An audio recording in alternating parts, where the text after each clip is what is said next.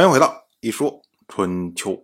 鲁国第二十一任国君鲁武进入在位执政第八年，本年的冬天，晋国的国君晋州派出晋国的大夫士盖到鲁国来聘问。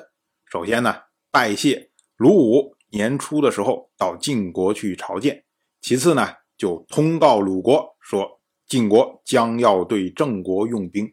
当然了，因为之前郑国顺服了楚国啊。晋国自然不会放过郑国。当时呢，鲁武宴请士盖，那么士盖呢就赴标有梅。我们说啊，这个标有梅，它是出自少男，它是男女之间相互追求的这么一首诗，里面有“求我术士，待其吉兮；求我术士，待其今兮”，意思就是说啊，追求我的这些众多的小伙子们，趁着及时。趁着今天，赶快来吧！哎，这么个意思。那士盖赋这首诗呢，意思是说，鲁国的这些将士们，你们趁着及时，趁着今天，赶快出兵，不要耽误了时辰。那鲁国这边马上一听就明白了。鲁国大夫季孙树他就回答说：“他说谁敢不及时啊？如果用草木比喻的话，贵军是草木，那寡军。”就是草木散发出来的味道，能接受命令，高兴还来不及，又怎么会耽误时辰呢？因为施盖他赋的是标有梅，说的是草木的事情，那么季孙树呢，也就用草木来做比喻，他将晋国的国君晋州比喻成草木，它的花，它的果实，那么鲁武就是花果实所散发出来的味道。这个呢，一方面是为了尊崇晋国，说我们鲁国是依附于晋国的；另外一方面呢，也是在强调鲁晋是一体的，我们的关系是很好的。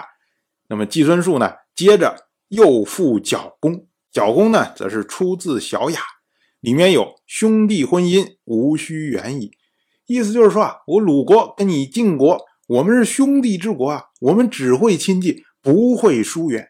所以呢，你晋国的事情，我鲁国当然首当其冲啊，帮你完成啊。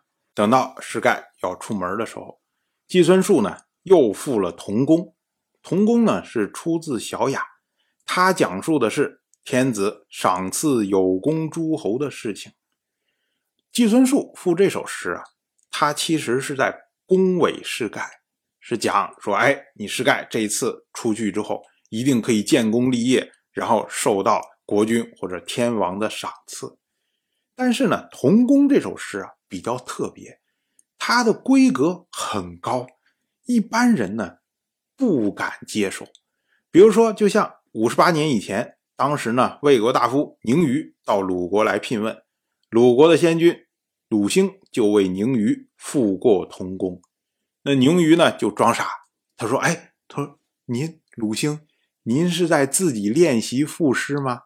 这首诗怎么可能是赋给我的呢？我只是一个过来聘问的、过来重温旧好的一个普通大夫，哪敢承受这样的诗呢？所以最后宁于是打马虎眼糊弄过去了。那么如今呢？施盖他同样也是一个过来聘问的大夫而已。季孙树用这么高规格的诗来恭维施盖。如果施盖当时大啦啦的就接受了，说：“哎呀，谢您吉言呐，这次我一定努力建立功勋。”那大家就会觉得说：“哎，你施盖怎么这么狂妄啊？以前宁虞都不敢接受，你施盖就敢接受吗？”可是如果说施盖拒绝说：“哎呀，这诗我不敢当，这规格太高了。”那人家季孙树好赖是在恭维你嘛？你这样驳人家的面子，然后显得季孙树失礼。这个也不好看，所以呢，接受也不是，不接受也不是。那士盖呢？他的回答是：他说啊，城濮之战，我先君晋重耳在横雍献节，受天王赏赐从公，作为子孙的珍藏。士盖也是先君守关的后裔，敢不成命？士盖先。讲述了晋重耳当年接受童工的事情。这个是说啊，说童工这个东西啊，一般人是不敢接受。可是我们先君晋重耳就受过童工，所以呢，你付童工给晋重耳，这个没有任何问题。而我当代国君晋州是继承了晋重耳的霸业，所以呢，他接受也没有问题。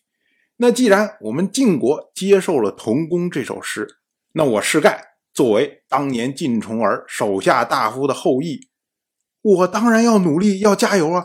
要为晋国的霸业，要为天王建立功勋呐。所以您季孙树，您提出来说我们要努力建立功勋，接受天王的赏赐这件事情，哦，我们当然要这样做。我们从国君到大夫，大家都在努力。所以呢，您的命令我听到了，我敢不从命。结果世盖这么一套逻辑下来以后，首先呢，他。接受了季孙宿的好意，因为你恭维我，那我接受。这样的话呢，不会让你显得失礼。另一方面呢，他把重宫这首诗归结于晋国的先君、晋国的当代国君、晋国的霸业，所以呢，他只是跟随着晋国国君一起加油。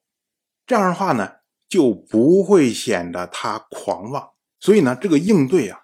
非常的得体，当时的君子就认为世盖之礼。当然，我就这么一说，您就那么一听。感谢您的耐心陪伴。